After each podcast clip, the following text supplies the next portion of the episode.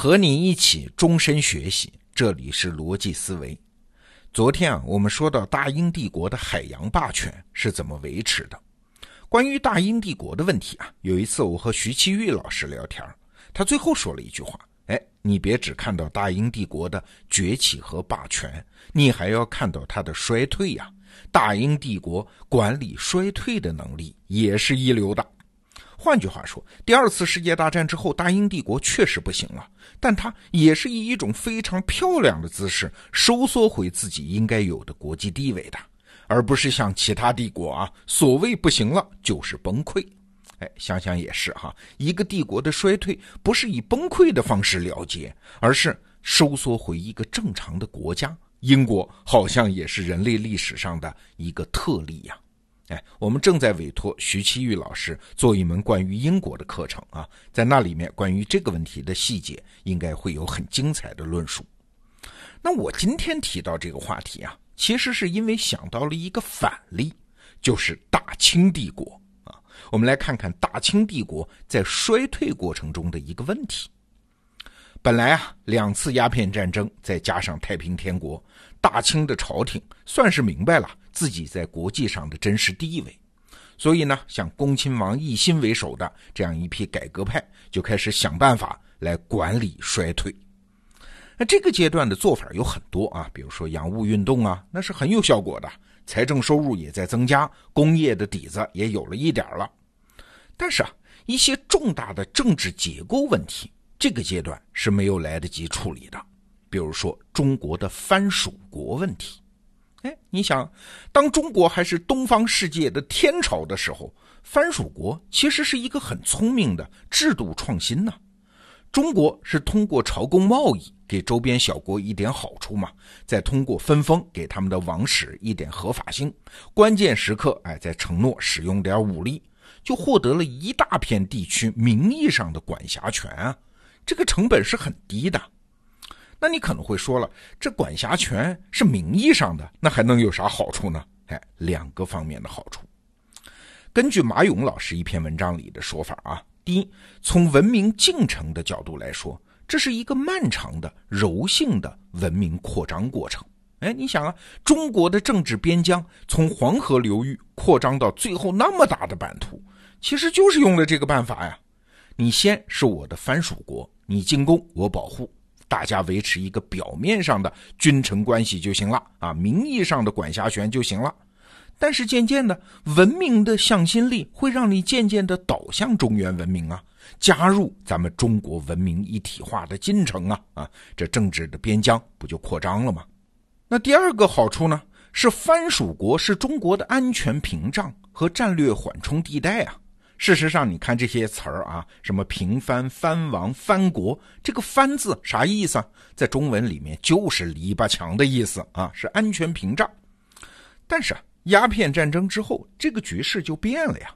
中国的安全威胁主要来自于海上了，而不是来自于传统的西北、东北和西南了。那大清帝国和英法这些国家讲和的过程呢，其实也是意识到了这些问题啊，他就开始把安全意识往海上看了。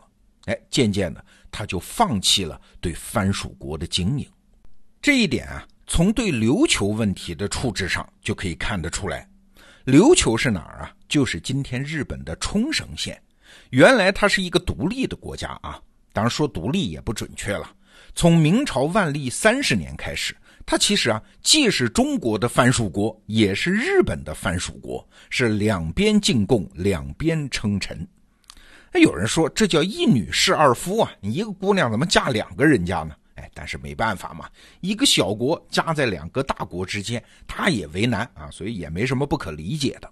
到了十九世纪中期啊，日本明治维新之后，日本对于藩属国的态度就变了。当时有一个词儿叫废藩置县。就是把藩属国全部都废掉，把它改成郡县制啊！你想，这是中国在商鞅变法的时候就已经干完的事儿，他们到十九世纪中期才干。但这在当时的日本明治维新的政治改革当中是重要的内容啊！原来割据的什么长州藩、萨摩藩、肥前藩、土佐藩都要服从中央统治的，变成一个县。了，那琉球怎么办呢？琉球这个藩属国，它也是藩属国，但是情况比较特殊，对吧？一八七九年，日本也要求它成为一个县啊。你看，这就是日本在积极经营藩属国的问题。但是说回来，琉球的情况毕竟特殊啊，她是一女侍二夫啊，你日本人不能装糊涂的。这个女人她还有一个丈夫叫中国，叫大清呢，这咋办呢？中国当时的策略是仅止于谈判啊，甚至请出谁来谈呢？啊，很奇怪，美国的前总统格兰特，就是美国南北战争中那个北方的统帅格兰特将军，哎，请这位出来斡旋。那格兰特跑了几趟，斡旋无果，后来也就算了。请注意啊，这可是一八七九年的日本，明治维新刚刚开始十年啊，日本的国力那个时候和大清还是没法比的呀。所以你看，大清帝国这个时候对琉球的态度，就反映了当时外交的基本策略，就是向内转嘛，我管好自己的事儿嘛，我不再主动的经营什么藩属国了。你看。对藩属国问题和日本的态度截然相反，但问题在于啊，你不经营藩属国，藩属国带来的麻烦迟早还是要找上门来的。这就是我们前面讲的政治结构问题，你不解决这个问题一直在的。哎，你看，果不其然，五年之后，一八八四年的中法战争就是这么来的。法国呢是盯上了中国的另外一个藩属国越南。那要越南脱离中国独立，这是法国的要求了。那大清当政的这个恭亲王奕欣呢，就两头为难啊，不打吧，舆论不答应，传统也不答应；打吧，又明知道国力不行。所以啊，中法战争是中国在万般不情愿的情况下，在没有清晰的战略路线和战争准备的情况下，被一步一步的拖下水的。哎，这种情况那还能有好结果吗？最后当然就是败了呀！啊，又是丧权辱国。好了，我们隔了一百多年再来复盘，当时的大清帝国还有没有别的选择？有啊，就是发现原来的政治秩序无法持续，就干脆重新制定战略目标，鼓励支持这些藩属国独立呀。在设计独立方案的时候，你想办法保持在这些国家的影响力呀。哎，假如大清帝国当时这么做了，这些独立的小国，它不仅不会成为中国的敌人，反而会和中国建立良好的、正常的国家关系，在重大问题上容易和中国取得一致啊。那中国当时在东亚的国际环境或许会改观呢。你听到这儿，可能觉得这只是一个历史假设啊，历史不能假设，但这不是纯粹的幻想啊。为啥？因为大英帝国在二战之后实际上就是这么干的。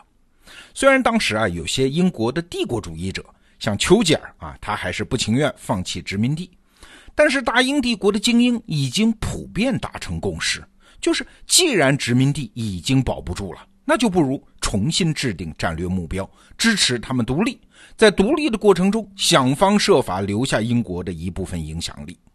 比如说，英国人判断印度已经保不住了。那好，就反过来想，怎么主持印巴分治啊？让印度独立这件事儿尽可能对英国有利呀。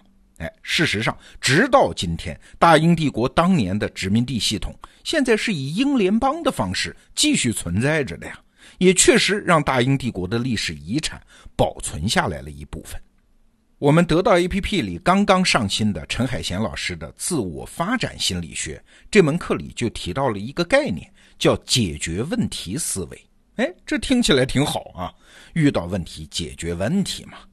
但陈海贤老师说不对呀，最好的思维方式不是解决问题思维，而是创造性思维。哎，这二者之间有什么区别呢？